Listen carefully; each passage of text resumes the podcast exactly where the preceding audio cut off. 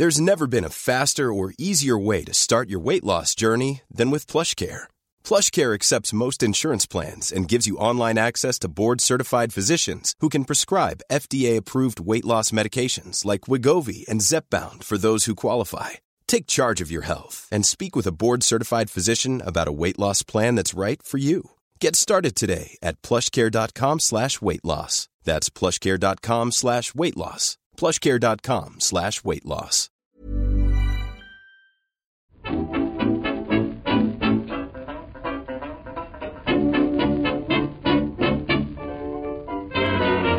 Muy buenas, amigas y amigos. Bienvenidas, bienvenidos una semana más al podcast Reload, programa sobre videojuegos que hacemos desde anightgames.com.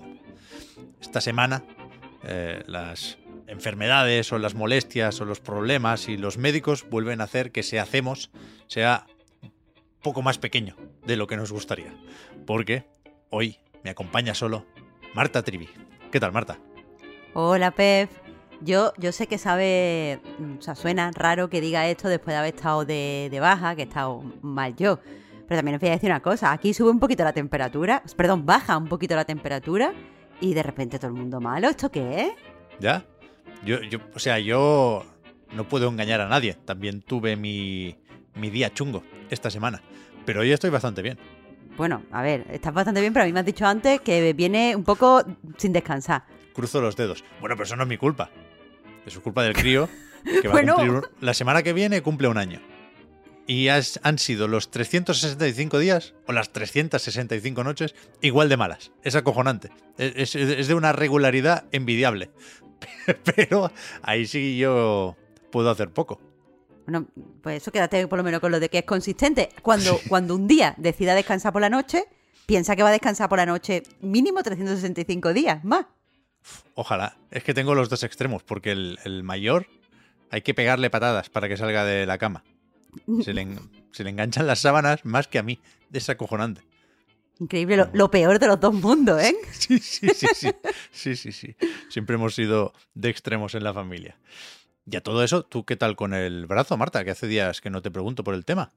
Uf, mira, yo estoy ya perfectísima. Solo tengo, o sea, me, me dijeron al principio, a lo mejor te queda alguna secuela, rollo que el brazo se te mueve lento o que no te estira del todo. Yo eso más o menos lo veo guay. No, no veo cosas raras en el día a día, menos cuando corto con la tijera. No sé qué me pasa, que cuando cojo una tijera se me queda el brazo como, como estúpido. Pero ¿cómo, cómo, cómo?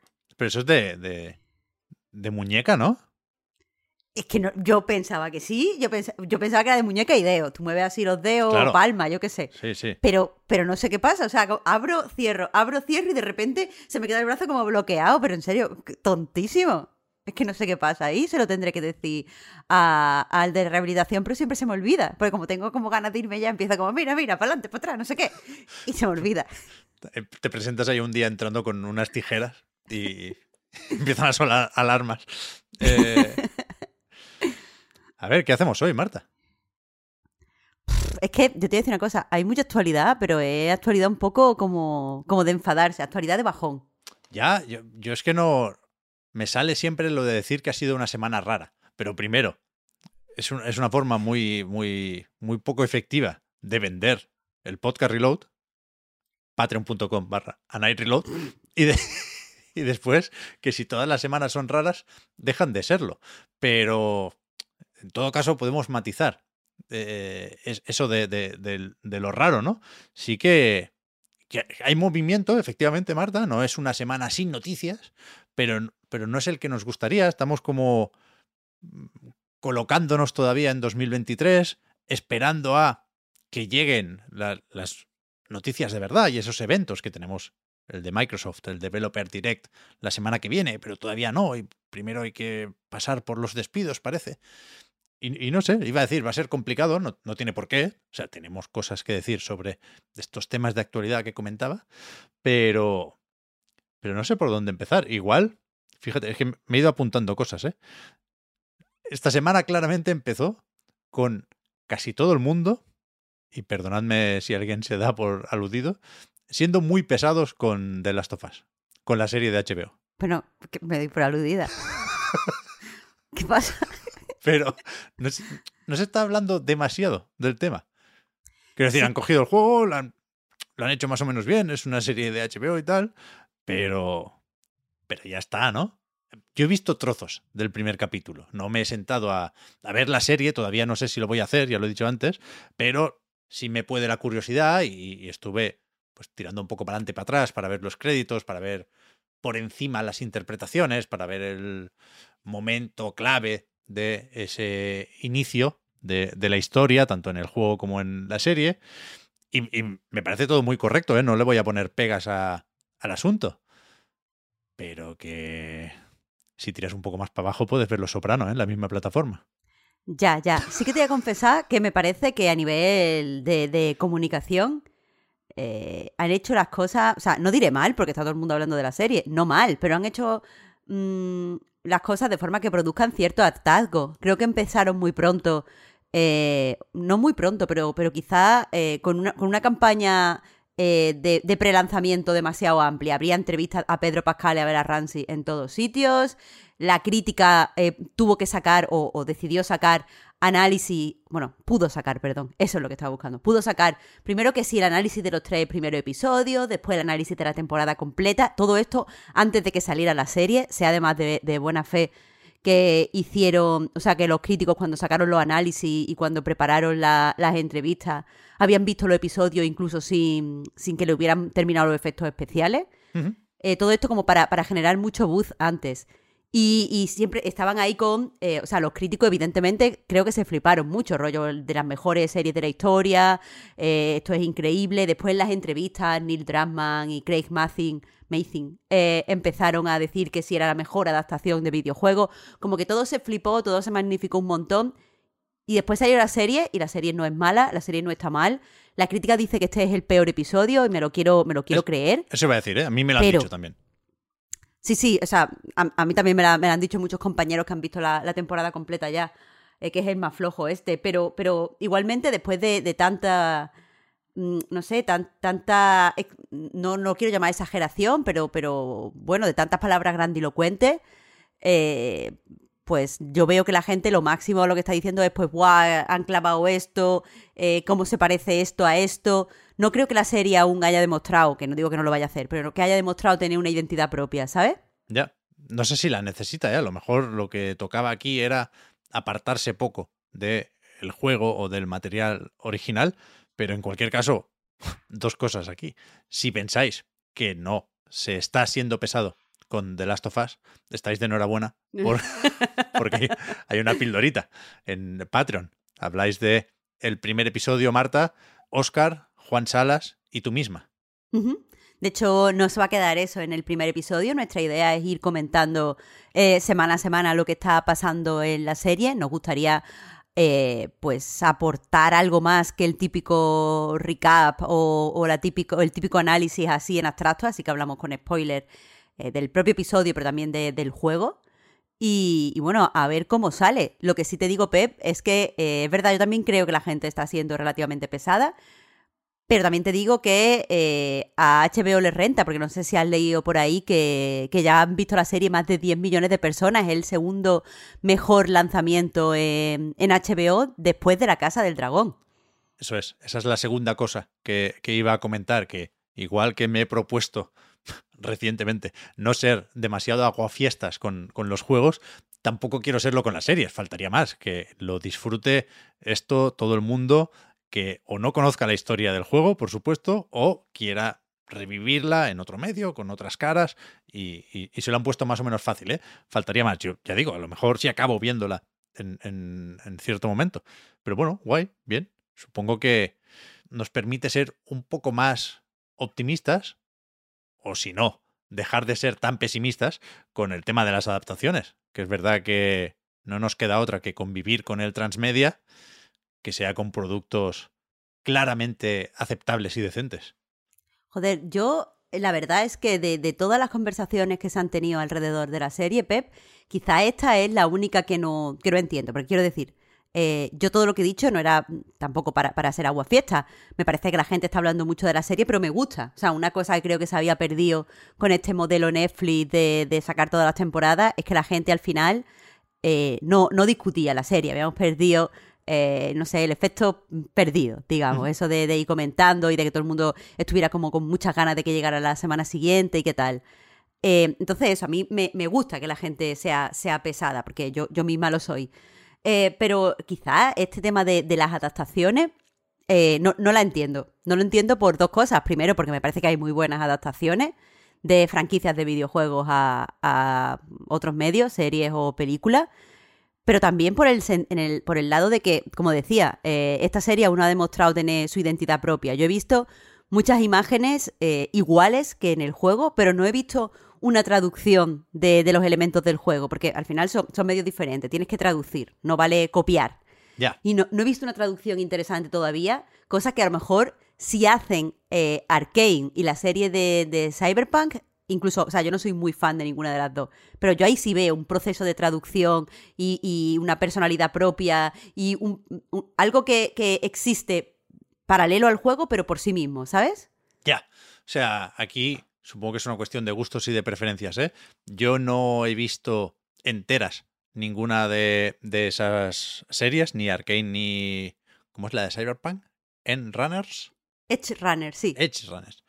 Y, pero, pero sí me, queda más o menos claro, me cuesta poco creer, leyendo lo que dice todo el mundo, que es el caso ideal. Es decir, adaptar eh, un universo de una forma muy fiel y respetuosa, pero aprovechar para contar historias nuevas. Pero, pero esa sería un poco la tercera vía de las otras dos, que hasta ahora yo creo que han sido las más eh, frecuentes y populares, yo, yo me quedo con lo de pecar de conservador en tanto que es verdad que hay momentos eh, en, los que estás viendo las mismas cinemáticas del juego, pero cambiando la voz de Troy Baker por la de Pedro Pascal. Que por cierto, no soy yo especialmente fan de Troy Baker, hablando de cosas pesadas, pero, pero haciéndolo muy bien Pedro Pascal, yo creo que lo hace mejor Troy Baker. ¿eh? El, momento clave del prólogo, insisto, con Troy Baker a mí me rompe cada vez que lo veo, pero, pero por la mitad. Y con Pedro Pascal me afecta, pero no me rompe. Así que ahí te quedó la cosa muy bien, Troy. Pero, que decía así, que, que entre calcar el juego y irse por las putas ramas de una forma indescriptible, como ni siquiera la he visto, pero me parece un, ejemplo más o menos claro. La película de Monster Hunter, es que ayer jugué al Rise, me quedo con esto, ¿sabes? Con, con, con lo de Last of Us. Pero es que, de nuevo, me parece eh, quizá una falsa dicotomía esto. Yo al final no quiero que la serie de Last of Us me cuente una historia diferente, pero sí me gustaría que no copiara la cinemática, porque no, funcionan visualmente igual las cinemáticas y la cámara en un videojuego que eh, en una serie o en una película. Y sí que no veo una personalidad en la, en la cámara y les veo como demasiado todo preparado para eso, meterte la cinemática. Entonces, eh, creo que hay, que hay muchas cosas desperdiciadas. Comentabas, o sea, comparabas eh, pues la actuación de, Troy Baker con la de Pedro Pascal. Yo sí soy muy fan de Pedro Pascal. Eh, fuera ya de, coña, o sea, me, gusta muchísimo como actor. Sí, sí, sí, a mí también, a mí también, ¿eh? Y, sí que te digo que a mí eh, el Joel de Pedro Pascal me parece un Joel diferente al de, al de Troy Baker. Simplemente porque, porque tienen aspectos diferentes, porque se mueven diferentes. Y Me, me gustaría que eso se aprovechara. Pero aparte creo que están, no quiero spoilear el capítulo, ya lo hago además en la pildorita, pero creo que, eh, por ejemplo, en la forma en la que se relacionan con, con su hija, eh, ambos nos dicen cosas diferentes. Y la serie no creo que le vaya a sacar partido a eso al final. Creo que se van a ajustar al Joel que conocemos. Y, eso me parece simplemente un, desperdicio de, eso, de un buen intérprete y de las posibilidades del cine. A ver si, si se desmelenan a, medida que vaya avanzando la serie en esta temporada o en las que puedan venir. Leía el otro día que, eh, a pesar de esas buenas cifras de audiencia del piloto, normalmente se suele esperar como poco al segundo episodio, ¿no? Para ver si mm, cae mucho la audiencia, si era eh, eh, ese pico inicial cosa del marketing y de efectivamente las entrevistas y el ruido en redes sociales y tal. Yo creo que se van a mantener más o menos los números. No, entiendo que la mayoría de espectadores han, han quedado satisfechos con, con, el primer episodio, con lo cual, a eso iba, puede que se anuncie pronto una segunda temporada, ¿no? Y aunque yo no sé exactamente, no he querido preguntarlo por si acaso, dónde acaba la primera, con, con la segunda, y no te cuento, con, con una posible tercera, ahí igual sí que hay que inventarse más cosas, ¿no? Bueno, mm, no creo que dé tiempo al nuevo juego a salir, pero también te digo que la, eh, o sea, la primera historia es muy directa, yo creo que la serie va a terminar donde acaba el juego, pero en el segundo juego hay mucho donde, donde rascar, yo ahí sí que veo que se pueda dividir perfectamente en dos temporadas, y no solo por lo evidente de los personajes que tenemos. Ya, a ver, a ver, a ver, a ver. Eh, al final hemos sido pesados, pero no mucho, ¿no, Marta? Hemos sido pesados lo que hay que serlo. Lo justo, lo justo, claro. Claro tampoco podemos pasarnos de, de entradillos con lo de, pues aquí no se habla de, of Us, vamos a... Somos unos hipsters, no nos metemos en cosas mainstream. Iba a decir que, que, sobre, sobre esto de las adaptaciones, a mí yo no suelo consumir estos productos, la verdad. Si he jugado al juego, pues me quedo con eso, que, que además es lo mío y probablemente me, me, gustará más. Pero, pero claro, yo sí vivo con miedo. Esto es, es importante entenderlo, Marta.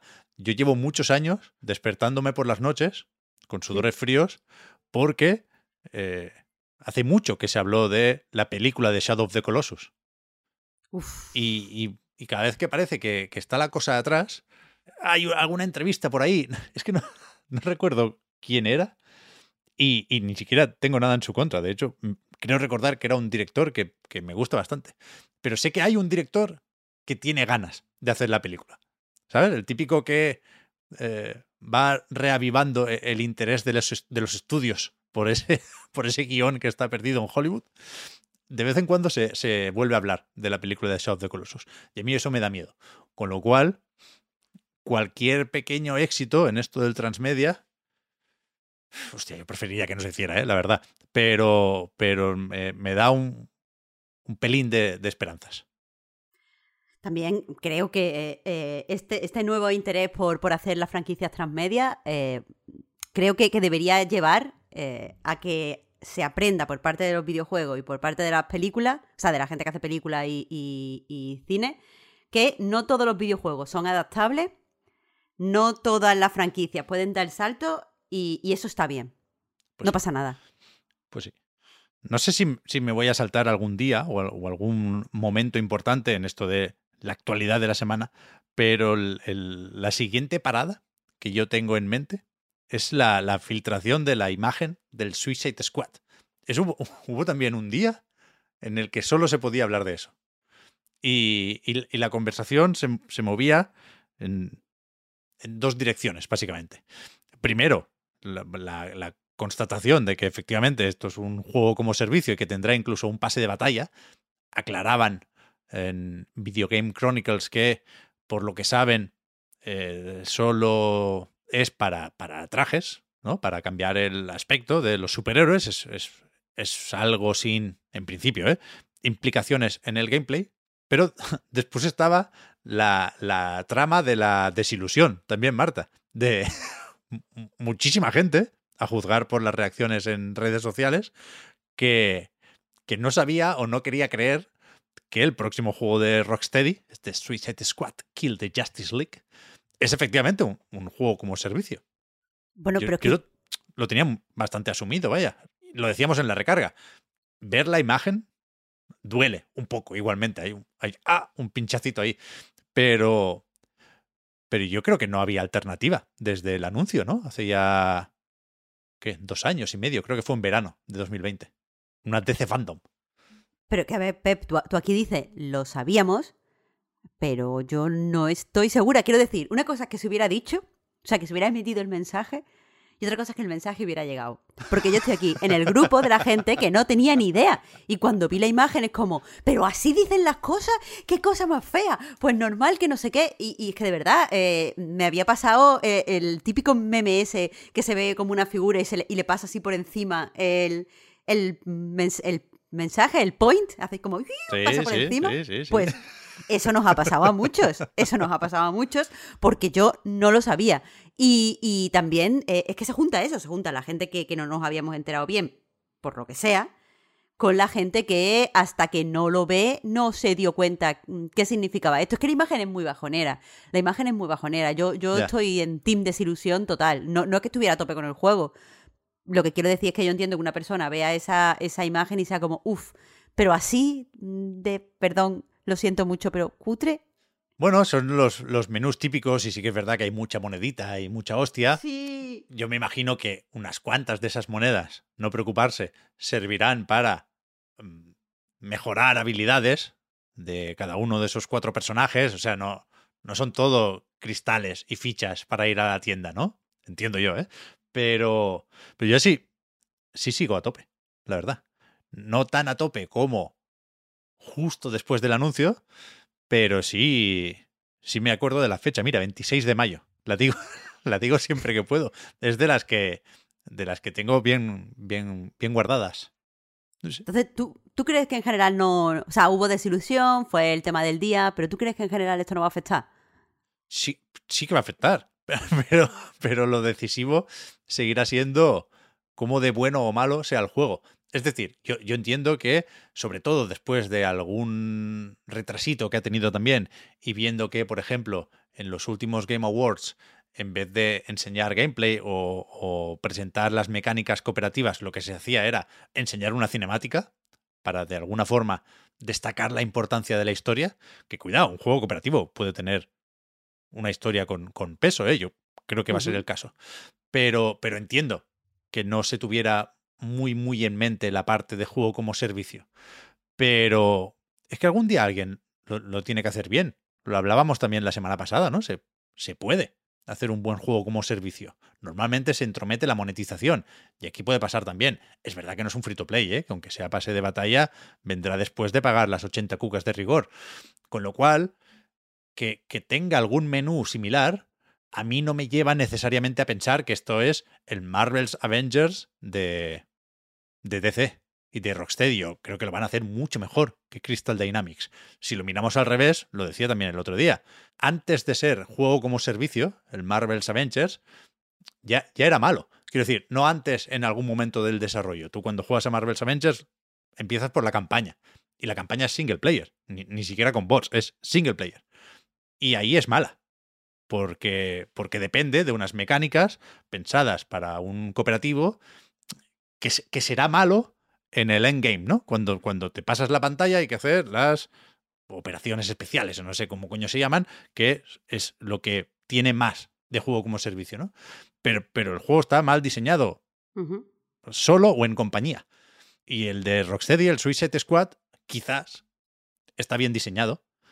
Y, y yo probablemente lo jugaré con bots. Me pillaré al, al tiburón, si no es muy lento, y, y los demás, que, que se encargue la máquina. Pero, pero sigo, no voy a decir optimista, ¿eh? No, creo que hay, que hay otros juegos con los que ser optimista. Pero yo sí sigo con ganas. Yo sí, día uno, pase Yo lo que no- pase. Yo no creo que vaya a ser Avenger, evidentemente. eh, eh, ya mm, demasiado pesimismo. Pero yo sí que creo que, eh, pese a lo que hablamos la semana pasada, hay algo, eh, no sé cómo expresarlo, inherentemente violento o antipático ya en los juegos como servicio. Eso y que- duda, y no, eso sin no se duda. puede Yo- reducir a la monetización. Yo sí, si, si tuviera que hacer este juego y aún teniendo la imposición de el pase de batalla, cambiaría los menús. O sea, sin, sin duda, Claro, la, la- la disposición de los elementos la haría completamente distinta. Claro, es que, es que lo que transmite es eh, antipatía, Sí, sí, sí, sí. baratez. eh, Sí, sí, es, es no una sé. plantilla, vaya, es una plantilla Claro. que no le corresponde a un juego como este. Es, o sea, se ha apropiado de, yo qué sé, del, del Fortnite. Sí, sí. Sigo sin jugar, ¿eh? En 2023. Estoy limpio. Estoy limpio. Pero, Está bien, está bien. Pero ya veremos. Las películas, que Marta, yo no he visto ninguna de las películas recientes del Escuadrón Suicida. La de Will Smith es, es muy mala, ¿no? Dicen. Es que yo no he visto ninguna. Yo, lo único que he visto del Escuadrón Suicida, bueno, que no es del Escuadrón Suicida, es la peli de Harley Quinn. Pero yo las demás cosas, es que yo no me gustan los superhéroes, no me gustan. Por, por un momento, perdón Marta, me he dejado llevar y pensaba que eh, has visto todas las películas y, se- y series Sí. del mundo porque nor- normalmente suele ser afirmativa la respuesta. Pero joder, a mí me mola James Gunn. Me gustaría ver, que ya sé que no, no es el juego de esa película, ¿eh? es el juego de el universo Arkham Asylum City y Night. Y, y, eso, y eso sí me lo sé. Pero, pero tengo pendiente, joder, la, del, la de James Gunn. Dije, el tiburón, que no, no lo conozco de nada. No sé su historia de origen. Pero me parece un personaje muy guay, un puto tiburón, con, con ropa de, de, de John McClane. Es, es un street ¿no? O sea, quiero decir. No lo sé, no lo sé. Claro, es que yo, o sea, no, no sé nada de, de estas cosas. Yo, Yo lo vi y en mi cabeza lo clasifiqué como. Y el Street Shark. De hecho, los Street Sharks son alienígenas o son mutantes. Es que mira, yo esto tampoco lo sé. Yo creo que son mutantes de, de la alcantarilla. Puede ser, ¿no? Es más tortuga ninja. Claro, claro, yo creo que sí. La única diferencia es que hablan andaluz, pero aparte de eso no, no recuerdo mucho de la historia. Marcianos son los motorratones, que ya se especifica en el nombre que son de Marte. Eso Pero- sí, eso sí. Street Shark, ahora no lo recuerdo. Que yo, yo quiero pensar que va más por la mutación, ¿eh? De la- las aguas contaminadas y no sé qué. Eso era como un tema que daba para mucho en los 90, ¿eh? Sí, sí, sí. Yo me quedé en las tortugas ninja, vaya. A mí de ahí no, no llegaron a sacarme. Pero 26 de mayo, ¿eh? Suicide Squad. Bien, bien. Tú, tú anima a la gente, ¿por qué no? Después, ot- otra. Joder, es que sí, sí ha habido muchas cosas esta semana, ¿eh? Insisto, ha sido rara, no necesariamente aburrida. Pero hemos querido dejar claro en la recarga activa, Marta, que somos conscientes de que hay una, una tendencia, hay un algo en lo de los requisitos de los juegos para PC. Esta semana hemos visto los de el Hogwarts Legacy, los de Forspoken y los de Returnal. No recuerdo si alguno estaba filtrado ya de antes o no, pero en cualquier caso, eh, el Returnal, el juego de Housemark y de PlayStation Studios, que hasta ahora era exclusivo de PlayStation 5, llega a PC el 15 de febrero. Esto es, es nuevo también. Pero que, que parece que hay un subidón en, en los requisitos, sobre todo recomendados, claro. Los mínimos, pues si te pones a 720p 30 frames, que es eh, un, un objetivo de rendimiento que yo he visto en algunas de las tablas de esta semana, déjalos ir, pero los, los, los mínimos no son un problema, claro. Los, los que interesan, sobre todo pensando en que la versión de PC te permite llevar las cosas al, extremo y tal cual, lo que interesa son los requisitos recomendados y las configuraciones ultra o epic o hostias en vinagre, ¿no? Y ahí se está poniendo la cosa difícil, ¿eh? Entre que lleva siendo difícil conseguir una gráfica desde hace meses, que incluso cuando se consigue los precios se han ido un poco de madre, y que ahora empiezan a pedir todos 32 gigas de RAM. No sé si hay un cierto malestar en la comunidad pecera, pero desde luego parece que ha llegado aquí o, que se empieza a notar ahora el salto de generación, ¿no? Que, que- que es algo lógico, ¿eh? Por otra parte, pero no sé si si pensábamos que con una 2070 y 16 gigas de RAM ya podríamos mover los juegos como se mueven en una serie X o en una Play 5. Yo aquí, soy la peor interlocutora porque no, no sé demasiado de especificaciones. Sí que te iba a decir que el otro día, después de que lo habláramos en el recarga, me metí en Reddit a ver qué decía la, gente en noticias de, de videojuegos y no vi demasiadas quejas. Eh, eso me lleva a pensar que, mm, vale, eh, al- mm, es, es cierto lo que dices de se nota el salto la nueva generación, bla, bla, bla, hubo, hubo los problemas con, con los componentes y todo este tipo de cosas.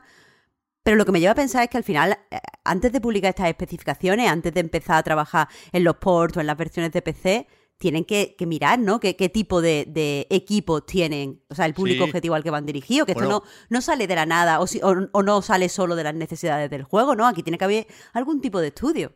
Claro, claro, esto se, se, se va comentando también de vez en cuando, ¿no? Sobre todo con eh, los datos que aporta Steam. Pero bueno, mucho- Y- muchos estudios, que aprovecho para decirlo, y no sé si esto es algo que se sabe de normal, yo lo sé porque conozco a mucha gente que trabaja en, en comunicación y asistencia de juegos, pero muchos estudios, cuando tú estás jugando a un juego, a un juego suyo en PC, sobre todo si son multijugador, tienen un montón de información sobre tu equipo. Claro, claro, claro, claro. Mm, Pero o sea, que- interno y tal. Vale, vale. Claro, claro.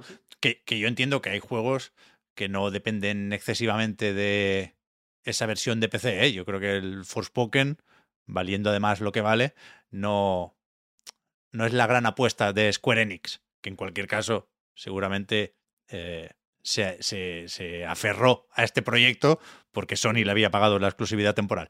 Pero que, que a mí sí me parece más o menos sorprendente y, y quizás es porque lo veo desde fuera, ¿eh? hasta cierto punto. Yo juego en el ordenador, pero no a cosas punteras. Y, y sí, me temo que hay, por una parte, el, discurso de, pues eso, la versión de PC puede llegar a ser, que duda cabe, la mejor versión de ese juego, si no hay problemas con el stuttering y la compilación de shaders y hostias, pero que, claro, nos, ponemos a hablar de 4K, de no sé cuántos frames por segundo, de DLSS, de FSR y una serie de cosas que están ahí y que molan muchísimo y, que yo creo que es evidente que justifican la decisión de tanta gente de preferir jugar en PC, pero que al final igual es mejor tener un monitor 1440 que un pantallote 4K en el escritorio.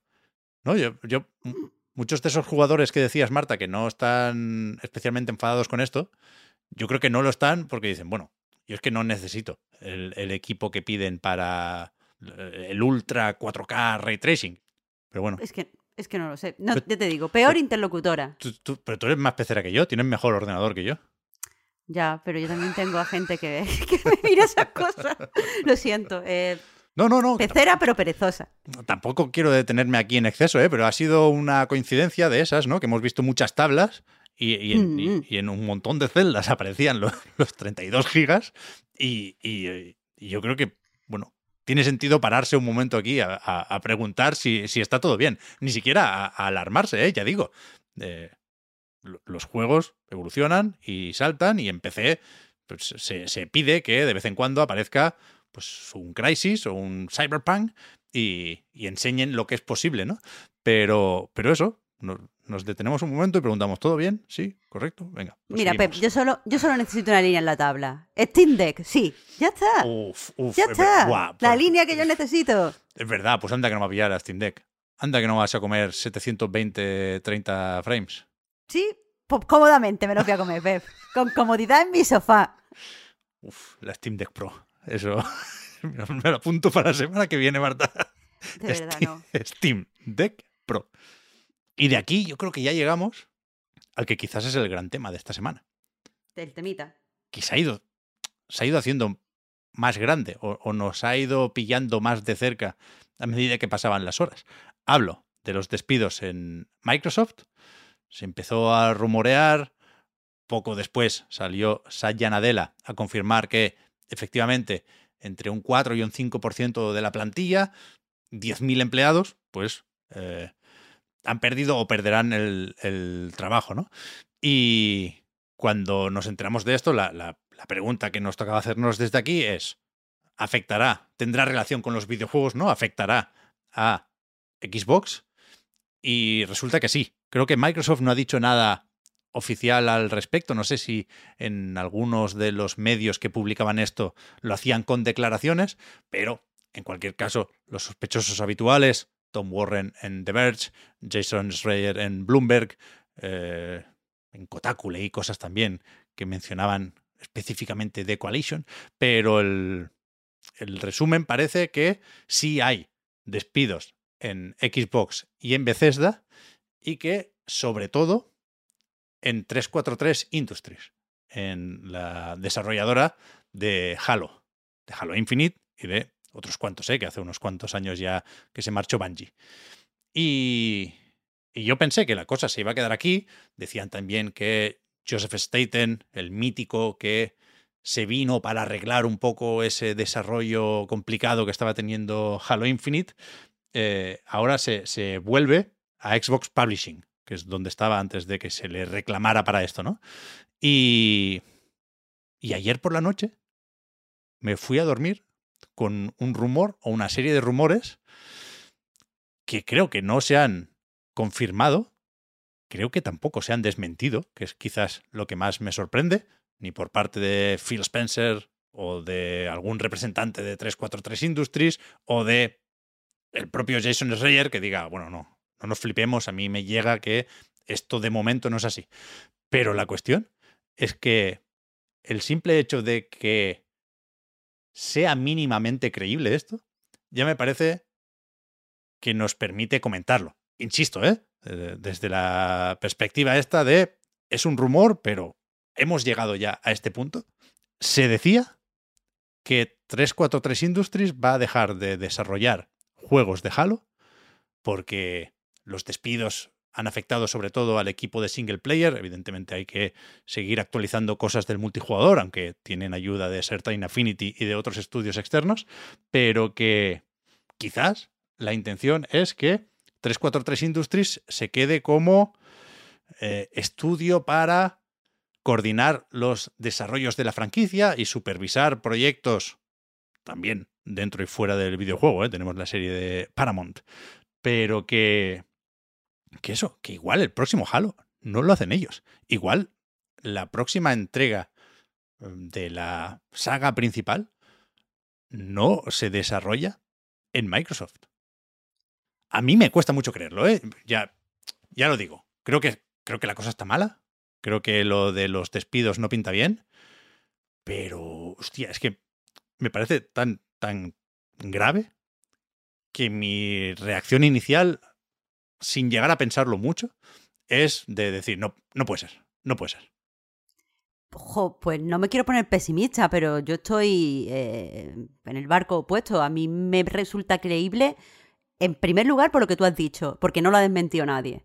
Y esto eh, no, no, no, me parece difícil de, desmentir. Ya te digo, no, te digo que, publiquen un desmentido oficial, aunque no sería raro teniendo en cuenta que confirmaron los despidos, que horas después de que salieran las noticias. Sí, sí, sí. Eh, no sería raro que hubiera habido un desmentido oficial, pero no lo ha habido. Pero es que tampoco ha habido ningún tipo de desmentido hablando con, con los trabajadores de, del estudio, que digo yo que, que hay periodistas pues Reyer, miles de ellos que pueden coger un teléfono o tirar de los contactos para que le digan y nadie ha dicho nada.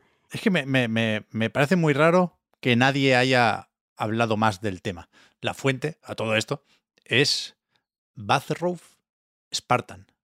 O sea, Spartan en, en Albornoz, que es un, no sé si es una persona o un medio eh, francés una, una, web de actualidad sobre Halo y un podcast sobre Halo. ¿eh? No, no me lo he puesto, no sé si es una persona o, un equipo, pero que, que eso, que cuando se confirmaron los despidos, varios ex empleados confirmaron que, que eso, que, que, ya no estaban en el estudio y eh, otros colegas que habían marchado antes aprovecharon para enfadarse un poquito de forma pública, ¿no? Y, se comentó a alguien que ahora está en Respawn que dice que esto no debería haber pasado, que Halo Infinite debería estar en, una situación mejor y que la culpa es del management, ¿no? De, Y que, lo han arruinado. O sea, quiero decir, que lo dice como con, odio. Claro, que, que, que estaban un poco seguramente hablando más de la cuenta.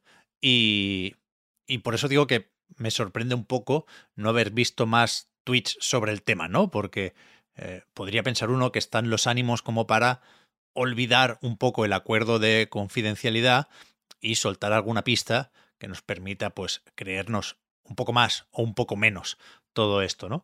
Supongo que, que es cuestión de tiempo, ¿eh? que, es, que es pronto, no lo he dicho, pero estamos grabando hoy el viernes por la mañana, con lo cual ya veremos. Pero en cualquier caso, viendo reacciones a todo esto, creo que vuelve a quedar claro que, que, habrá que hacer algo y que seguramente se está haciendo ya, pero que muchos fans de Halo no solo se creen el rumor, sino que lo celebran, lo cual me parece una, una situación doblemente o especialmente indeseable, ¿no?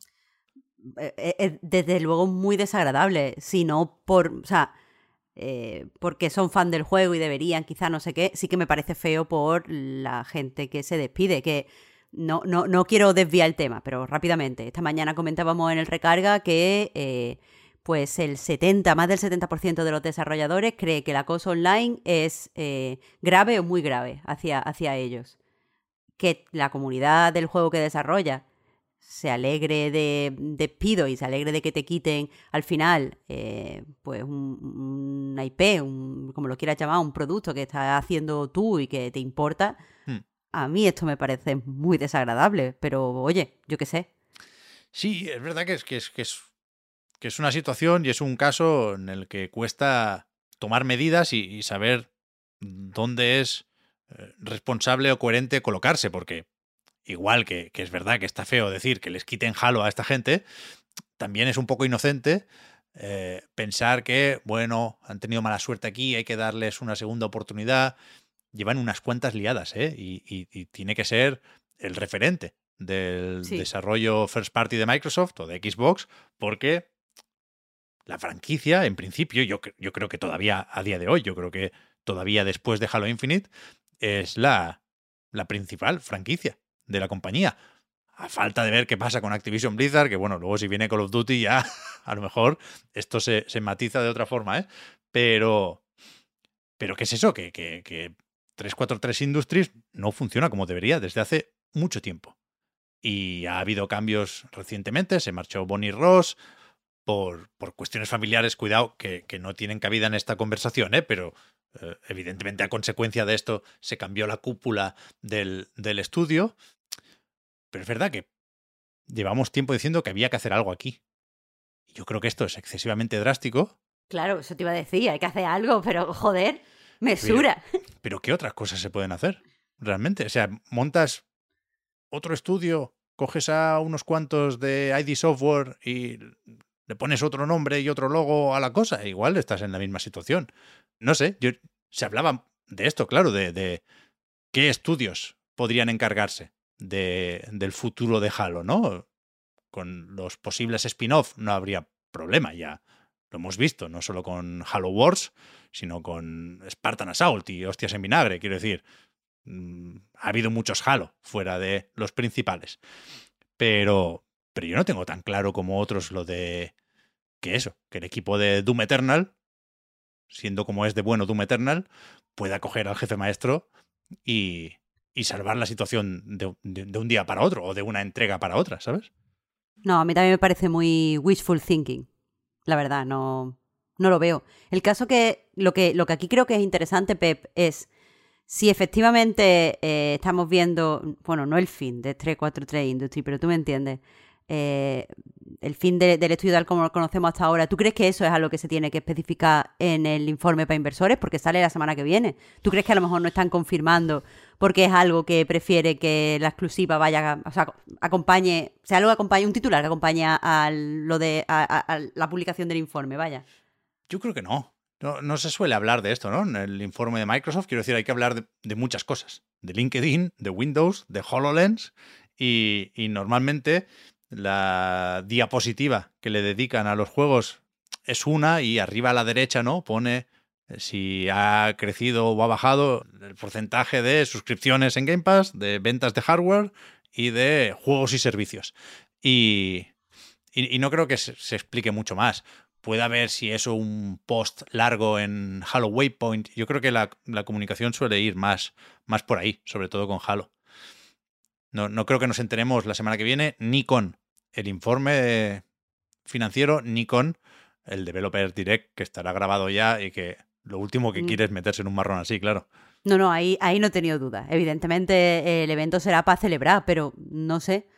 Me, me, me, me da la sensación de que este es un tipo de noticia que los inversores, si les dan muchas cosas eh, malas, si les dan muy malas noticias, eh, una noticia como esta le da la sensación como que hay dinamismo, que se están haciendo cosas, que bueno, quizás esto no es lo que habíais esperado, pero aún así eh, estamos hablando como si el informe fuera una mierda, pero no vea después los chorretones de dinero, qué asco. Ya, ya, bueno, es que el- con la parte de juegos igual sí que se espera un cierto bajón, ¿eh? Pero el, el Azure todavía tira lo que no está escrito. El otro día creo que había previsiones, ¿eh? Que suelen acertar con esto, de un crecimiento del 2% en Microsoft en general o en global, ¿no? Que, que es verdad que sigue siendo crecimiento, pero es- sería el crecimiento más bajo en no sé cuántos años. Pero, pero sí, sí, bueno, quiero decir, pase lo que pase, cuando veamos los números, Marta, no nos encajará lo de los 10.000 despidos, pero también porque no, no sabemos lo suficiente de cómo funcionan estas multinacionales. ¿eh? Lo, ha, lo ha hecho Microsoft, lo ha hecho Amazon, lo ha hecho Meta y son situaciones comparables y inexplicables desde nuestro punto de vista, exactamente igual. Pero yo hoy voy actualizando el Twitter de Jason Schreier. Quiero, quiero decir, He hecho lo mismo junto antes de empezar a grabar. yo creo que el próximo capítulo, es decir, o para decir que efectivamente las cosas van en ese sentido, o para desmentir todo esto, nos vamos a enterar hoy mismo con, con el bueno de Jason. A ver si se enrolla y lo hace antes de que terminemos de grabar y lo podemos dejar eso cerradito. Eh, pero sí te digo, Pep, que, no es porque no sea interesante al final cuál es el destino de, Halo, pero eh, cuando, o sea, a la hora de acercarnos a los despidos, no me gusta en general eh, hablar solo de juegos y estudios. Y, de. Porque entiendo que somos un podcast de videojuegos y, entiendo y, comparto el interés por, por pues especular qué va a pasar con, tal estudio, qué va a pasar con tal juego, y, yo también lo hago y yo también quiero escuchar eh, hablar sobre eso, pero al final hacerlo solo, hablando solo en esos términos, parece que no, no, nos damos cuenta que al final estamos hablando de, de personas y de familias, que es algo que dije eh, en el recarga, y también eh, algo que tú ya has señalado, esto es una tendencia en todas, ahora mismo en todas las las empresas de tecnología mm. eh, y los videojuegos muchas veces, la mayoría de las veces, son empresas que se mueven como las empresas tecnológicas. Hoy también hemos sabido lo de los despidos en, Riot, por ejemplo. Eh, tiene pinta que se vienen despidos en absolutamente todas las empresas grandes de videojuegos.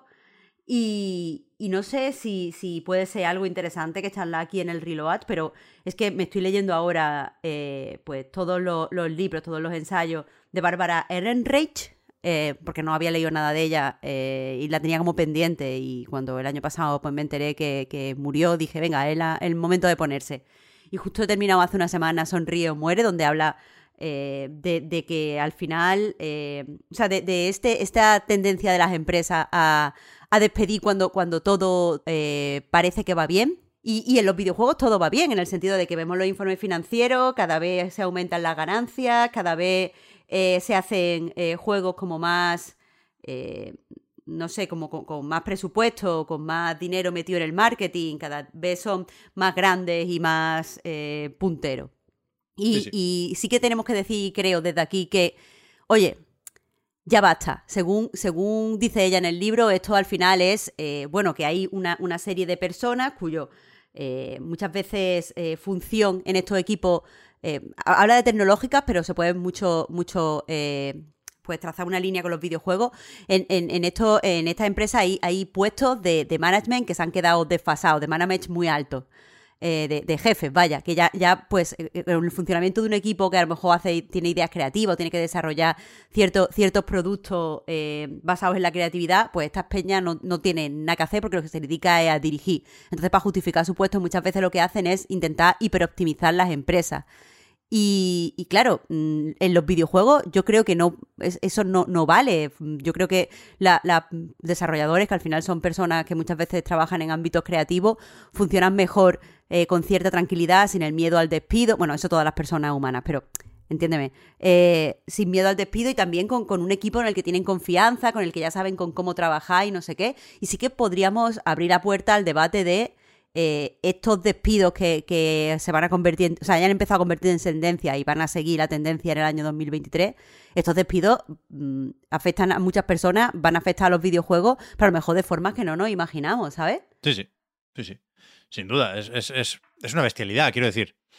A mí me, me cuesta un poco hablar de esto porque no tengo los conocimientos necesarios, pero aunque los tuviera, creo que, ya digo, cualquier premio Nobel de economía lo primero que tendría que decir es, el mundo no funciona si una empresa con beneficios despide a más gente de la que vive en mi pueblo. Esa creo que es la, primera lectura, la más importante y, la que el menos... Premio Nobel, el premio Nobel diría en el pueblo de Pep. Exacto. Por especificar. Pero que eso es lo primero. Y, lo que menos conocimiento sobre el tema requiere, ¿no? Requiere solo ser un, poquito persona y, tener un poquito de empatía. Pero que a partir de aquí, por supuesto, hay que hacer una serie de lecturas que son más o menos claras en el contexto de el pico de demanda de tecnología durante la pandemia. Es decir, Microsoft ha despedido ahora, o se dispone a despedir, unos 10.000 trabajadores, ¿no? Eh, antes de, que se produzcan estos despidos, había unos 220.000 empleados en Microsoft. 220.000. Pero es que hace tres años, en 2019, antes de que todo esto cambiara por la pandemia, tenía 144.000. Pasar de 140 a 220 en tres años es una barbaridad. Con, con la pandemia. O sea, ¿qué, qué coño pensaban? ¿Que, que, que se iba a quedar así esto, que íbamos a estar encerrados en, en, en casa toda la vida y que compraríamos un portátil cada dos semanas. A ver, que no quiero yo tirar la carta de siempre, pero el capitalismo se fundamenta en que vas a crecer forever. Ya, ya. Siempre, vas a crecer muchísimo. Y si estás creciendo, felicidades porque vas a crecer más. Entonces, eh, yo entiendo que unas personas que llevan una empresa de ese tamaño piensen en términos exclusivamente hipercapitalistas y diga, ah, pues esto ya la gente que va a comprar ahora va a comprar siempre. Y entonces, pues, pues ahí está. Y después eso, como no le puede, no, no es viable presentar a tus inversores un, un informe donde no se han cumplido los plazos de crecimiento o donde hay, vamos, imagínate, que es que ya no, es que crezca, es que te estanca, pues entonces hay que, que hacer lo que sea y eso, por desgracia, siempre empieza con, los con los despidos. Eh, otra, otra cosa, por cierto, otro dato que es importante tener en cuenta cuando analizamos esta situación es que eh, pues durante los últimos años, eh, dentro de los videojuegos, dentro de la tecnología en general, había un problema de, contratación, en el sentido de que se quejan la- las grandes compañías de que es difícil contratar a la gente que, que necesitan con el perfil adecuado para cubrir los puestos que tienen. Pero claro, ahora mismo, eh, si, si van a empezar una tendencia de despido mm, bastante importante eh, y además hay problemas para encontrar a gente de perfil determinado, eh, yo qué sé, estas dos cosas parecen opuestas, pero no lo son. El lo que pasa es que si te despiden, no, no- o sea, la gente que, que tiene su primer empleo, su segundo empleo, que tiene poca experiencia, no adquiere la experiencia necesaria para cubrir posteriormente Claro. los puestos que se necesitan. O sea, quiero decir que, que, eh, todo parece que se va a poner peor en cuanto a... O sea, va a haber muchos despidos, pero se va a poner peor en cuanto a contratación. Sí, sí. Una mierda. Sí, sí, sí, es que no, no, no pinta la cosa especialmente bien, la verdad. Yo Ah, bueno, y, y- y por unir, Pep, perdón que te no, no, no, pero faltaría. por unir, hemos visto esta mañana eh, que, que es verdad que dudamos de la representatividad porque eh, la, la muestra es muy pequeña, solo son, me parece, de 2.000 eh, desarrolladores, pero la GDC ha publicado el típico informe anual que hace sobre eh, pues el perfil de, de los desarrolladores. Según el, el propio documento, el error es de más o menos 3%, con una fiabilidad del 99%, así que no lo sé, yo porque no soy estadista, no sé cómo de una muestra tan pequeña se puede interpolar tantas cosas, pero seguro que se puede porque, yo qué sé, matemática. Eh, pero el caso es que, Pep, lo comentábamos, eh, se le ha hecho una pregunta a estos desarrolladores que es eh, cuántos años de experiencia tienen, cuántos años han estado dedicándose al desarrollo de los videojuegos. Y, y la gráfica tiene eh, pues, pues el aspecto de una, curva normal, donde el, el máximo de, o sea, la mayoría de los que han contestado tienen entre 6 y 10 años de experiencia. El 23% de los encuestados tienen esa experiencia. Eso significa que hay solo un 4% que tiene menos de un año de experiencia, solo un 11% tiene uno y, y dos años de experiencia, pero es que después de estos, de estos 10 años eh, hay, hay muy menos, van disminuyendo eh, el número de desarrolladores con esa experiencia. Por ejemplo, eh, solo un 10% de los encuestados tiene entre 16 y 20 años de experiencia desarrollando videojuegos. Y teniendo en cuenta la cantidad de años que se llevan produciendo juegos, no puedo dejar de notar que es extraño que no tengamos más, más veteranos, ¿no, Pep? Y mira que por, por los estudios que fundan, parece que sean mayoría, ¿eh? Pero, Bueno, Dios mío, ¿eh? Tú tenías no, que picar ahí, ¿eh? claro, no, con, con 10 años, 6, 10 años, ya te fundas un buen estudio de veteranos, ¿eh? Pero es verdad que, que el, que el medio empieza a tener canas y que quizás con eso, 15, 20 años de experiencia, podría uno pensar que, que hay más desarrolladores. Es cierto, sí, sí. Claro, claro, sobre todo en, en- ten en cuenta que, que por lo que he leído aquí en, en la- en el propio informe, la, la- la mayoría de veteranos trabajan en, en estudios independientes. Y hay muchos estudios independientes. Yo, de verdad que da la sensación de que, de que eso, que debería a- haber más, pero al parecer se están retirando. Se están retirando y, y no sé, esto no, no dice cosas buenas de la industria. Lo Joder, explicado y- fatal, pero no, no dice cosas buenas. No, y con, y con los ciclos de desarrollo de hoy en día, con 6, 10 años, igual has trabajado en, bueno, en más cancelados, ¿no? Pero igual has trabajado en uno o dos juegos que se hayan llegado a publicar. ¿Sabes lo que digo? Bueno, yo conozco a gente con 6, 7 años de experiencia que tiene cero unidades de juegos sí, publicados. Sí, sí, sí. Así que no, no es muy raro. Supongo que eso también afecta, te digo. Porque si al Sí. final eh, tienes eh, siete años de experiencia, va- vas a buscar un nuevo trabajo y tienes poquito que enseñar, pocas cosas vistosas que enseñar, eso tiene que afectar en ciertos, mm, ciertas divisiones del desarrollo muy concreto. te diré, te diré. Un par de cosas más para cerrar la actualidad, que creo que van a ser muy rapiditas. Se ha acabado Stadia. O sea, ya no hay más. No puedes jugar ya en la nube de Google con la plataforma de Google. Se comentó ya que la tecnología se aprovechará para, yo qué sé, la demo de Resident Evil Village en no sé qué web, pero, pero Stadia ha dejado de funcionar. Se escribirán libros, supongo. No sé si el propio Phil Harrison, pero se escribirán libros sobre lo que ha pasado aquí, porque si, si en algún momento hubo, Marta, una crónica de una muerte anunciada, creo que fue esta. Pero, Y- pero- pero literal, ¿eh? Sí, sí, es que... Fue bueno, en el anuncio, ya, ya, ya estaban las previsiones. Sí, sí, ahora no. Bueno, ya ves, se ha vuelto a recordar, por supuesto, es que en qué momento. Lo de la vitrina esa con, con el Power Glove y, y la Dreamcast. Tuvieron el valor de poner una Dreamcast, os quiero recordar. Y. Y nada, se- viste que han, han borrado los vídeos del canal de YouTube de, de Stadia. No lo vi. La propia Google ha dicho: aquí no ha pasado nada. Fue un sueño. Stadia. Bueno, te- no tienen que hacer tanto esfuerzo para que a mí se me olvide, también te lo digo, ¿eh? Podrían haber dejado los vídeos y se me habría olvidado igual. Pero yo qué sé, a Google debería importarle un poquitín preservar la información en Internet, ¿no? Me sorprendió, me sorprendió. Y la otra noticia, que igual acabo convirtiendo en no noticia, dadme cinco minutos, es lo de el catálogo inicial de PlayStation VR 2. Que me da la sensación de que con lo anunciado ayer desde el blog de PlayStation, se, se cierra el catálogo para el lanzamiento, 22 de febrero, y la ventana de lanzamiento. Ya veremos cómo de grande es o cómo de abierta está esa ventana, pero yo creo que con, con estos juegos hay que tirar hasta verano en, PlayStation VR 2. Hay alguna cosita más o menos interesante. El Before Your Eyes, comentabas Marta, que se podía jugar guay en el móvil porque la gracia es que la cámara te vigila cuando cierras los ojos o cuando parpadeas. Eso se puede hacer también con un dispositivo de realidad virtual, claro, puede ser chulo. Pero a mí me ha hecho gracia lo de Tetsuya Mizuguchi, que mete aquí también su Red Infinite y su eh, Tetris Effect Connected, que ya estaban en PlayStation VR, en PlayStation 4, y ahora, ¿qué le vamos a hacer? Si pagas 10 euros, los puedes tener también en Play 5 barra PlayStation VR 2. Pero para mí, la noticia es que con esto yo creo que se cierra la puerta a un posible State of Play de PlayStation VR 2 antes de su lanzamiento y que hay que mm, asumir que de momento aquí no hay Half-Life Alyx que valga, ¿no?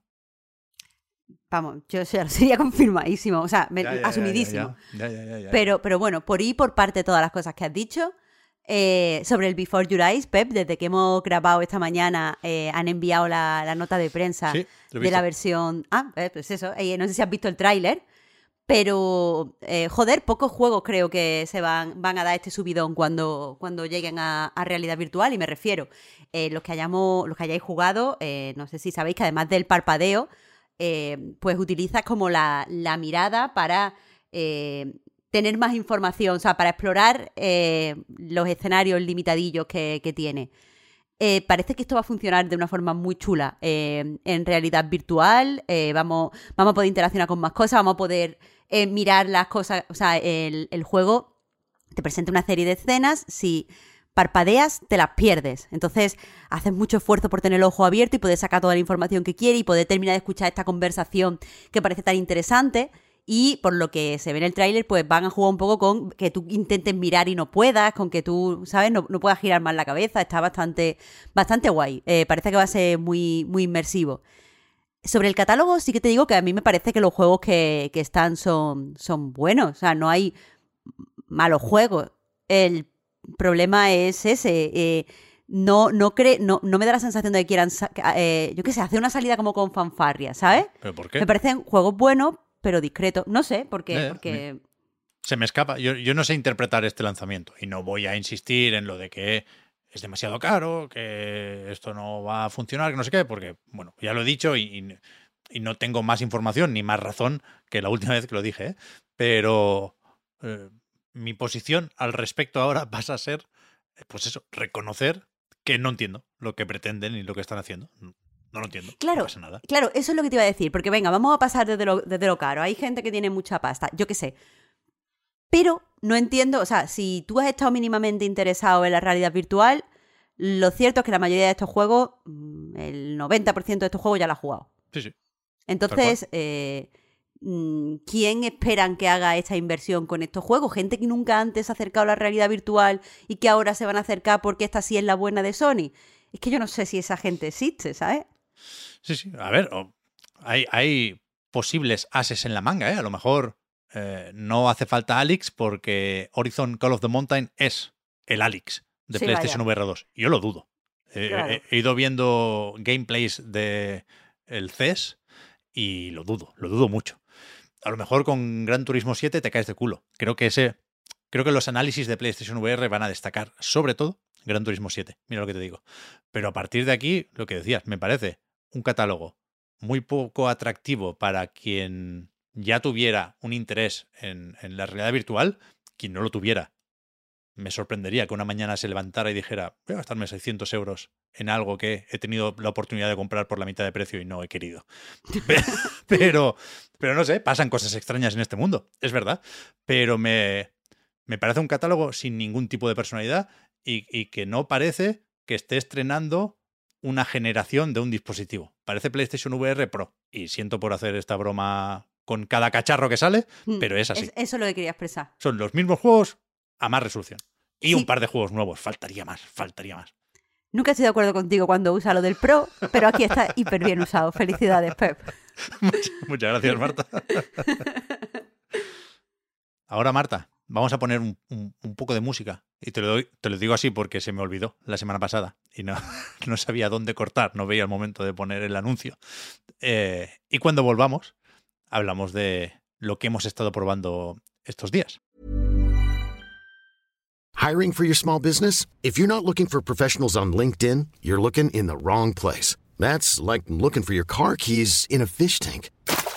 LinkedIn helps you hire professionals you can't find anywhere else, even those who aren't actively searching for a new job but might be open to the perfect role. In a given month, over 70% of LinkedIn users don't even visit other leading job sites. So start looking in the right place. With LinkedIn, you can hire professionals like a professional. Post your free job on linkedin.com slash achieve today.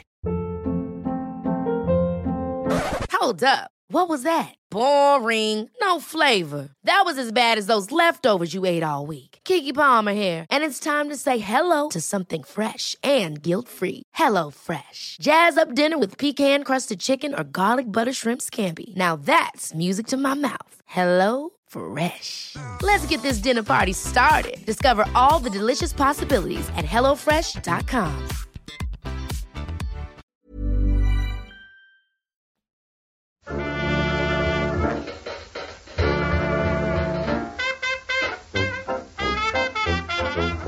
Pues eso, hemos valorado la última semana desde el punto de vista de la actualidad. Ahora nos toca hacer lo mismo desde el punto de vista de los lanzamientos. Hoy sale el Fire Emblem Engage, pero todavía no hemos jugado. ¿no? Este se queda para la semana que viene. Yo todavía no lo he abierto, así que poco tengo que decir del Pet Chigun. ¿Pero estás con ganas o qué? Que sí, tío, que sí. Vale, vale. Yo, yo me quiero, o sea, solo he jugado de la franquicia al Three Houses, pero yo me quiero tirar a, a todo ya. Quiero ser fan del Fire Emblem. Bien, bien, bien, bien. Me, me parece, ¿eh? Lo, lo digo porque los análisis no, no se ponían tan de acuerdo como, como otras veces. Y lo, lo entiendo, y lo entiendo. Pero, pero por lo que he estado leyendo, quiero decir, a mí me parece interesante lo, lo que tiene que ofrecer, a- cómo lo presentan lo- los análisis. Ya os diré la semana que viene. Bien, bien. Nos cuentas. Entonces, por lo demás, nos quedaban sobre todo los lanzamientos que teníamos especialmente presentes por aquello de que están en Game Pass Day One. Persona 3, Persona 4 y el día siguiente Monster Hunter Rise. Yo he jugado a todos, pero muy poquito. Tengo, tengo un logro o ninguno. Pero cre- creo que el Monster Hunter Rise lo tenemos más presente, ¿no? Porque salió hace menos en Switch, salió hace todavía menos en PC y ahora llega a, a Xbox y a PlayStation sin sin, sin mucho que decir, aunque cuidado, ¿eh? yo había jugado solo a la demo en Switch y, y me lo puse ayer con, con, el Game Pass en la serie X y se nota que no es un juego nativo de serie X, se nota que hay cosas que se adaptan mejor al, a la subida de resolución que otras, los personajes, vaya, son bastante más pintones que los escenarios, pero igual me quedo más tiempo del que tenía yo pensado, ¿eh? El Monster Hunter Rise. Yo tengo, siempre tengo intención de probar el Monster Hunter y nunca, nunca lo hago, a ver qué, a ver qué tal. A mí me, me llama, pero es que eso, también cero conocimiento aquí de la franquicia, te digo. Es cero. que ayer pensaba esto, ¿no? Que, que podría esperar a, a, la secuela de Monster Hunter World, pero es que igual es verdad que no debería saltarme la entrega con, con esta ambientación. Me mola mucho el rollo este medio Japón feudal. Así la verdad que... que eh, es un juego muy, muy cool. O sea, yo ¿Sí? no he jugado, pero, sí. pero he visto a jugar a muchísima sí, gente. Eh, y las canciones, por ejemplo, de los gatillos esos que te dan los, los dulces de colorines, esas cosas me, vuelve, me vuelven loca. Me, me parece como muy como con mucha personalidad todo, ya que hablábamos antes de tener personalidad. Joder, de hecho, eh, aquí hay una cámara de fotos. Yo no sé si en otros Monster Hunter había cámaras de fotos, pero no me suena que, que tuvieras una en, en Wall. Y, y, ayer, cuando acabé el tutorial, me estuve haciendo fotos de comida. O sea, todo, todas mis fotos, todo el carrete es, pues eso, gatetes preparando pinchos y. Claro, los y dangos así. se llaman o algo así. Es como un pincho con cositas de colores que hacen con un fuego. Pero que tú has visto el baile, si lo has visto, sí, ¿no? Sí, sí, es claro. que me encanta, me encanta. Sí, sí, sí. sí. Y en, en, en, la cinemática con la que se presenta el pueblo, o, o la villa, no recuerdo el nombre, eh, hay un momento en el que un, un par de, de, compañeros feline de estos están eh, llevando un, un, atún, un pescado gigante. Y es, ah, lo... es el elemento más next gen que yo he detectado ahora mismo en, en Monster Hunter Rise. el atún. Sí, el atún. Seguiremos informando. Bien, bien, bien, interesantísimo. Pero decía que, que eh, de, de, Monster Hunter creo que vamos a descubrir poco, pero sí se está eh, a, aprovechando lo de revisitar Persona 3 y, y, Persona 4, ¿no? Porque creo que hay más matices aquí, porque son juegos más viejos, faltaría más, porque no sé si teníamos del todo claro cómo se percibirían o cómo se jugarían estos títulos eh, haciendo marcha atrás desde Persona 5, ¿no? Y, y yo el, el, Persona 4 Golden lo jugué en su momento en Vita y lo recuerdo hasta cierto punto. No sé, no sé cuánto voy a poder añadir, Marta, a tus opiniones, pero el Persona 3 Portable, en este caso, no lo había jugado. Y estuve ayer un rato por la noche y es un poco más durillo de lo que me gustaría también. Es decir, me, me trae la ambientación. Ya dije el otro día que soy muy fácil de, de convencer cuando me pones un misterio, ¿no? Como la hora oscura esta, y por qué coño se disparan en la cabeza estos chavales. Estoy dentro, estoy dentro.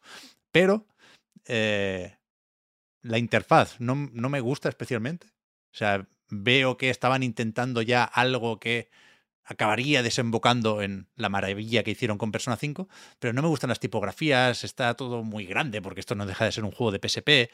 Los, mm. los fondos que, que se juega esto fuera de los combates, básicamente como una visual novel.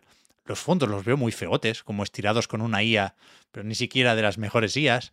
Luego los, los dibujos de los personajes sí están bastante mejor, ¿eh? Pero se me hizo durillo, ya digo. No, no, no sabría especificar más ahora mismo. Pues mira, Pep, me gusta mucho que empieces eh, con la idea esta de cómo se ve desde Persona 5, o sea, retrocediendo, porque quieras que no es lo que yo más he pensado eh, en estos días. Eh, yo ya lo he dicho muchas veces, a mí mi favorito es Persona 4, eh, Golden, que es el único que he jugado, pero, pero es evidente, no se puede negar que Persona 5 es otro rollo en el sentido de que es el único juego que sabe detectar qué es lo que los fans de Persona le gusta en Persona y subirlo al 1000 y es un juego eh, que tiene, o sea, porque a mí me parece que la saga Persona lo que empieza a desarrollar a partir de, de pues, eh, Persona 3 es como aunque se ve en el 1 con la música y tal, pero bueno, eh, es eh, un carácter como muy cool. Es un sí, juego sí. Que, que, pa que, parece.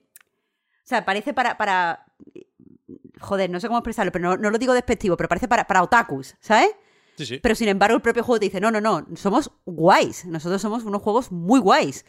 Y, y entonces, eso, el 5 ya dice, bueno, que os gusta que estos juegos son guays, pues va a ser el más guay, con los mejores menús, con la mejor música, con unos diseños que te caes para atrás. Pero al fin y al cabo también el 5 eh, es un salto desde el 4 eh, como muy contundente en cuanto a opciones de jugabilidad, forma en la que se desarrollan las tramas, interacción entre los personajes, como que todo crece, puedes, tienes más libertad que nunca, en vez de un pueblo estás en una puta ciudad y encima la ciudad está recreada, o sea, Tokio, está recreada increíble, porque lo está Pep, no sé Sí, si sí. viste las comparaciones. Sí, sí, sí. Tiene como más, eh, más interacciones, más pequeñas historias, más subtramas que nunca, todo está muy magnificado. Sí es cierto que los puntos a lo mejor que pueden generar más fricción, creo, fuera de Japón, eh, se matizan en el sentido de que lo que significa persona ahora está como hiper simplificado, eh, la, la arcana eh, y todas las cosas que, que simbolizan están también hiper simplificadas. Hay como una serie de, de pérdidas de las cosas menos mainstream, pero es, es un juego como impactante e impresionante a todos los niveles. Y claro, vuelves a estos juegos y eh, pues se, se sienten, ya no es solo el, el, el- el choque este con la- eh, lo, que tú decías, lo- los menús, eh, el hecho de que la jugabilidad tal y cual, es, simplemente que el juego no, no es tan grande, no, no parece... O sea, entre 3 y 4 hay menos alto que entre 4 y 5. Entonces yo también me estaba preguntando qué, qué pensaría esta gente que se ha sumado al carro de personas cuando el juego es mucho más obtuso. Y, estoy muy interesada en leer por, por ahí. Eh, pero sí que te voy a decir que eh, para mí estas personas tienen un rollo especial por lo que tú has llamado el misterio. El 4, por ejemplo, eh, no es la, la- Es que yo en mi cabeza ahora lo tengo asimilado como quietud, pero no es la, la quietud. Lo del 3, vaya, lo de- lo- el misterio en el 4 está relacionado con un asesinato y con los niños metiéndose también en un universo a través de, de la televisión, a medianoche además, que es como la televisión de noche da miedo. Eh, y, y es todo, tiene como un tono mucho más eh, misterioso, la historia es mucho más contenida, el sitio que habitamos es como mm, más, eh, más cozy, está todo como mucho más cerrado y para mí eso me parece que tiene un encanto súper especial que eh, hemos perdido. Así que mm, por eso me quiero saber qué piensa la gente que va para atrás, pero a mí me ha gustado esta vuelta. A mí me, me ha hecho sentir, eh, no sé, el tono que tienen este 3 y este 4 a mí me, me gusta más. Y aparte, eh, no sé, no me molesta que sea más visual novel, la verdad. Me, está bien, está ya. guay. Bueno, aquí hay una historia también, no sé si para no dormir, eh, pero, pero que da unido, que, que este Persona 3 Portable tiene en algunas cosas más y en otras menos que el Persona 3 normal o el Persona 3 FES, esos dos son los que salieron en PlayStation 2, el Portable es de PSP, y claro, yo, yo creo que es el que había que remasterizar, ¿no? Porque si pones en una balanza lo que se gana y lo que se pierde, puedo llegar a entender por, por qué Atlus, en este caso, se queda con la versión portátil que incluye eh, un- una trama nueva con el personaje femenino, ¿no? Tú eliges chico o chica al empezar y, y no es eh, un avatar en la misma historia, sino que cambian los social links y demás, ¿no? No, no lo he comprobado, pero leí que era así. Y después, el otro gran cambio mecánico en los combates es que en Portable, pero no en los demás, controlas también las acciones de tus compañeros durante el combate. Con lo cual entiendo que esto le gana a la forma de desplazarte por los entornos, que en, en las versiones de Play 2 son mo- moviendo al muñequito por unos entornos moderadamente pequeños, ¿eh? en, en la escuela o en la residencia, y en, en este Portable y en esta remasterización, pues son fotos o, o dibujos estáticos, ¿no? Y tú mueves un cursor para señalar los elementos con los que interactuar o eh, la- las puertas a las que entrar o los pasillos por los que meterte, ¿no? Algo muy de PSP. mm, Yo, yo escucho eso y lo primero que pienso es Dangarompa. Es como muy PSP. todo Claro, yo, yo no sé si me gustaría más el, el Persona 3 de Play 2, pero claro, sobre todo con el tema de los combates y de las historias nuevas, eh, supongo que gana este. Porque claro, ni se contempla lo de juntar y sacar de aquí la versión definitiva de Persona 3. Eso ya sí, eso otro día con... Vete a, saber, no se ha dicho nada más del remake, ¿no? Claro, tendría mucho sentido hacerlo, pensando en, en- en esta combinación de versiones. No, pero no, no, no se sabe nada, nada, no se sabe nada. Nos tenemos que quedar con, con la portable, que yo también, como tú, entiendo que sea esta la, la que nos llegue.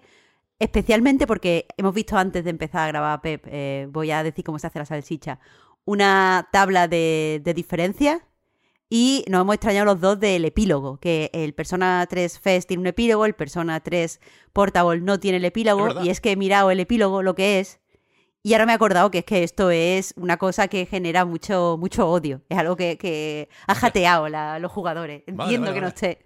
Vale, vale, vale. Hasta ahí no Eh, llego, ¿eh? Pero Lo puedes mirar, pero te spoileas el final. no, no, no, yo no, no tengo opinión sobre qué Persona 3 es el mejor, pero me, me parece lo bastante co- complicado todo como para tener que intentar presentarlo, por lo menos.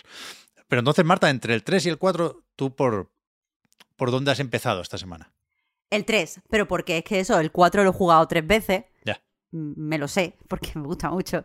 Entonces no, no he tenido duda que iba a empezar por, por el 3. El 4 no. O sea, no, no hace falta que lo juegue otra vez, vaya. Pero entonces ya en el 3, más allá de, de la presentación, la- las, las mecánicas en los combates, por ejemplo, la estructura de las mazmorras o, o el funcionamiento de las relaciones sociales, to- todo eso estaba más o menos asentado ya. Quiero decir, desde el principio yo jugué muy poco, ¿eh? pero, pero ya, ya ves que se mantiene hasta Persona 5. La- el, el paso del tiempo, por ejemplo, ¿no? Esos días en el calendario que van, van avanzando con mañana, tarde y noche. Eso, es- eso estaba ya en, en Persona 3 y, y no sé si antes incluso. Pero, pero ¿qué, qué, qué se mantiene desde el 3 y, y- y qué, se, qué se incorporó por el camino? ¿Qué echas en falta en, en Persona 3, por ejemplo?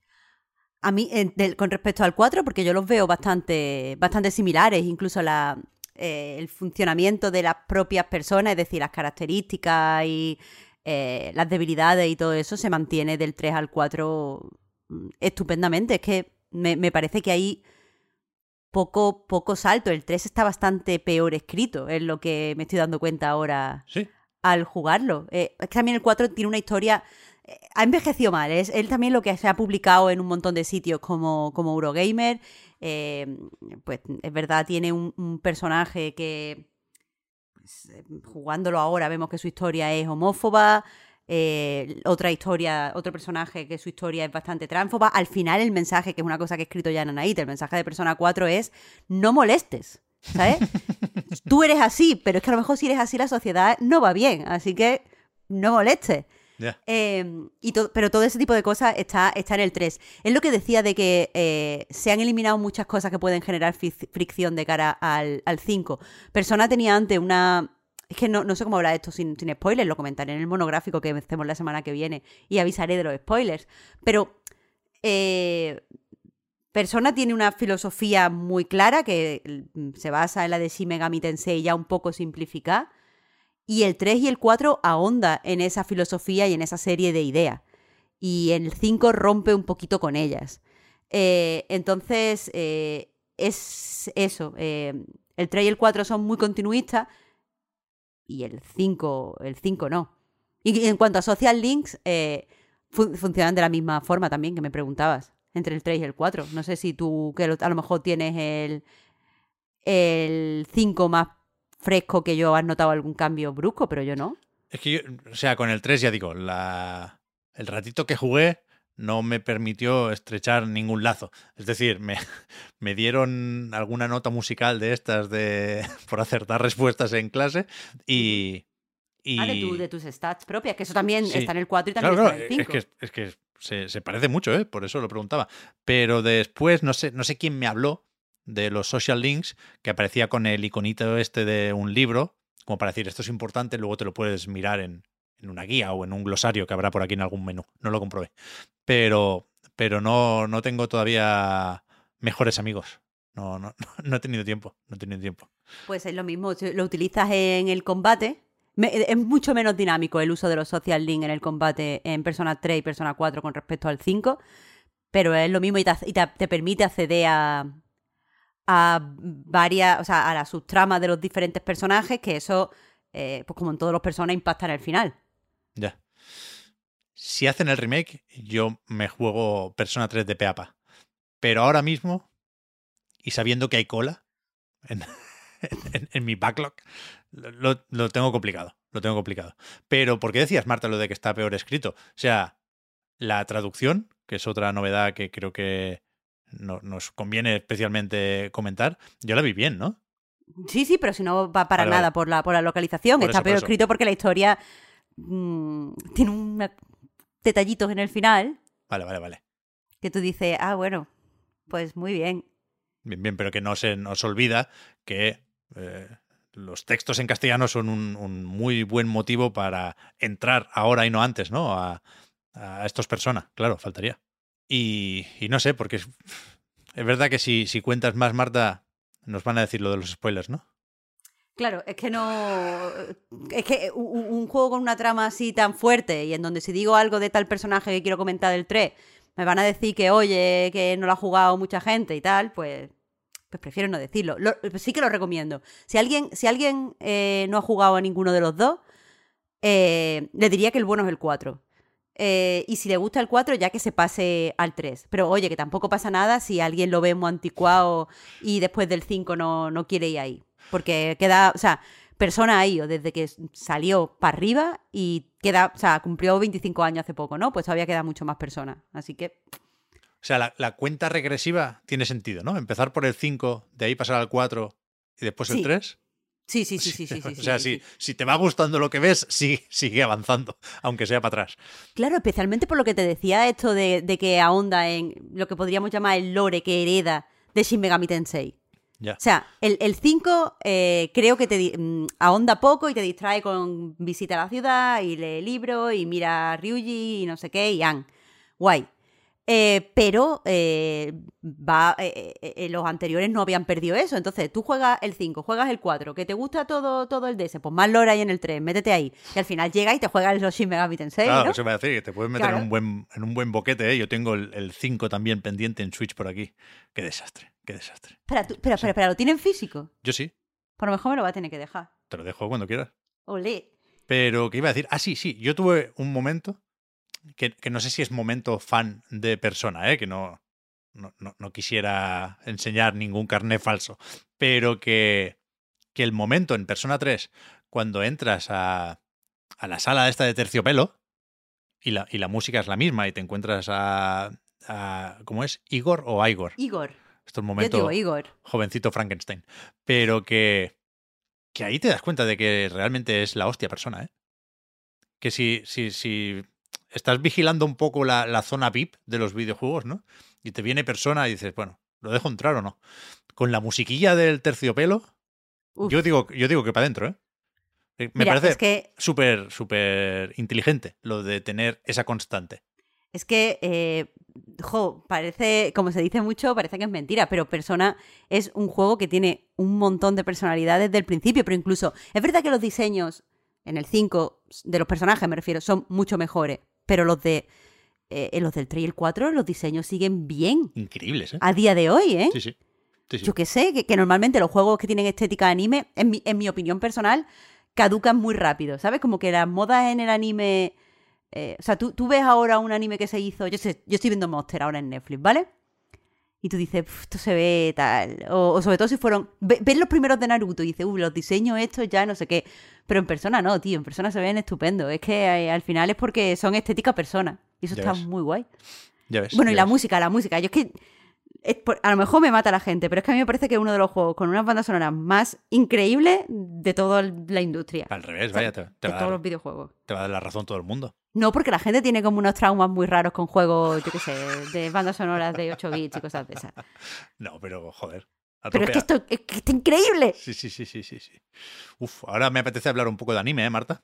Que yo he estado viendo Attack on Titan. Que ha estado viendo Attack on Titan ahora que está todo el mundo enfadado porque van a, a dividir la, otra vez Claro, la temporada Claro, en dos. es que yo no me enteré de esto. Yo todavía no había empezado la temporada final. Sí, Porque dije, ya empezaré cuando se anuncie el trozo que falta y así me lo veo todo más o menos del tirón. Entonces, leí por ahí en diagonal que se había anunciado el, el final de la temporada final y vi que en Netflix estaba un trozo que antes no estaba, me salía con la etiquetita esta de nuevo, que es eso, ¿no? La, la temporada final, parte 1. Y dije, vamos para adentro. Y cuando ya estaba súper enganchado, porque está, joder, está la cosa fuertecita, ¿eh? Sí, sí, Eh, sí, sí. ent- entonces me enteré de que la parte final de la temporada final la dividen en dos. Que hay una en marzo y la otra ya, ya nos dirán. Pero es que a mí esto lo único que se me ocurre es que van a cambiar el final o van a explicar las cosas de forma diferente a como lo hace el manga, porque te tengo sen- la sensación de que no queda tantas cosas por contar, ¿eh? ¿Ya? Uf, Pero fíjate, yo estaba un poco a regañadientes con Attack on Titan y sin entrar en muchos detalles. Cuando sale el, el martillo, uf, ahí estaba yo como un chiquillo, ¿eh? Uy, que tú estás todavía por ahí. Sí, sí, sí. vale, vale, vale, que no sabía exactamente, no- no me situaba. O sea, tú acabas de ver una- un montón de capítulos que suceden en otro lado. Correcto.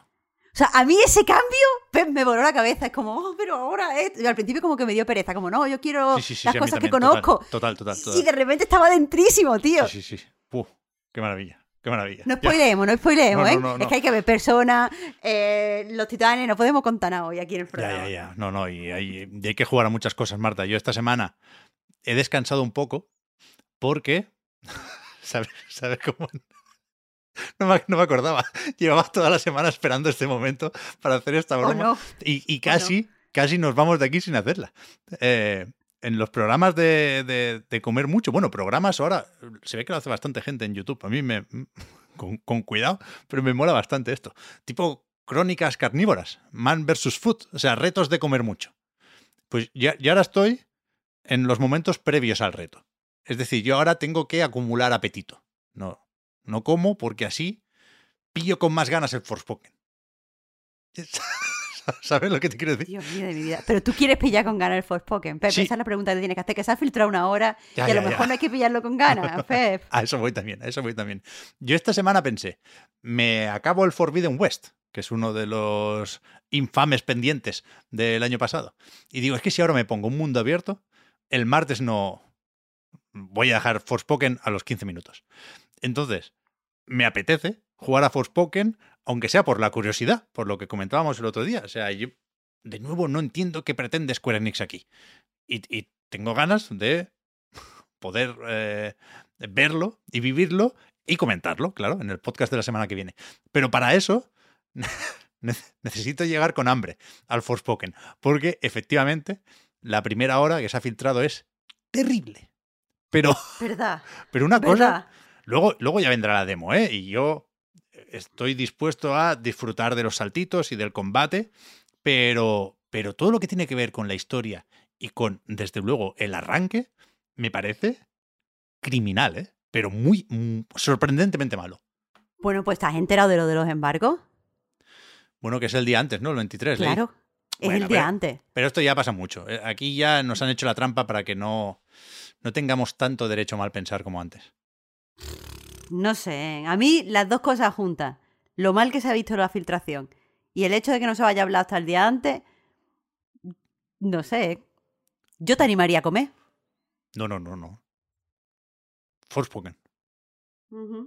Eso será la semana que viene, ¿eh? que, que tendremos, tendremos otras cosas que comentar, desde luego. Insisto, informe financiero de Microsoft, como poco.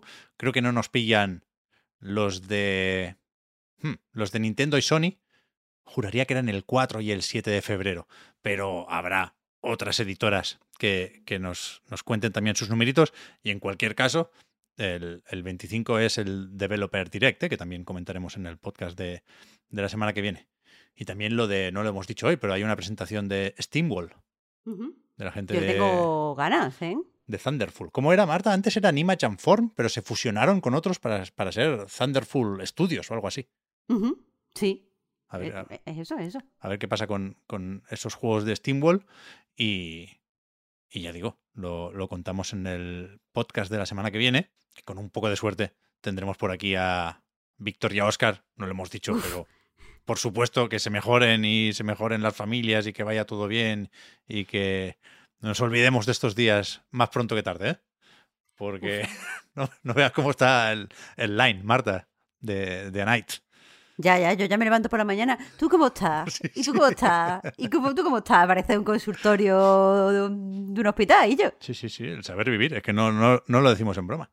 Pero bueno, lo que no cambia es que el podcast Reload, igual que a nightgames.com. Es posible gracias a vuestras generosas aportaciones. Patreon.com barra a nightreload para más información. Los patrons. Tenéis ahora un ratito más de podcast en la prórroga, supongo. Seguimos, ¿no, Marta? 15 minutitos. Hombre, por supuesto, por supuesto. Ahí estamos. Con el resto, gracias también faltaría por seguirnos y ayudarnos a mejorar. Nos vemos la semana que viene con todo esto que, que acabo de decir. Y con el Forspoken, que no va, que no va, no va en broma, ¿eh? Si no lo envían, yo me lo compro. Yo, yo Tú te Bueno, Pero yo- bueno. tengo una partida ya, que de verdad, que tengo una, una partida para el Forspoken. Sí, que sí, que sí. Yo qué sé. Bueno, pues nada. Que la, Por lo la- menos nos reímos, por lo menos nos reímos. que la curiosidad me puede, que es, que es, que es una fuerza muy potente, Marta, la curiosidad. Bueno, nada, pues yo espero equivocarme. Ya, si te va a gastar dinero, yo espero equivocarme. Que sea un juegazo, el Forspoken. Muchas gracias por todo. Hablamos luego. Chao, Marta. Hasta la próxima, gente.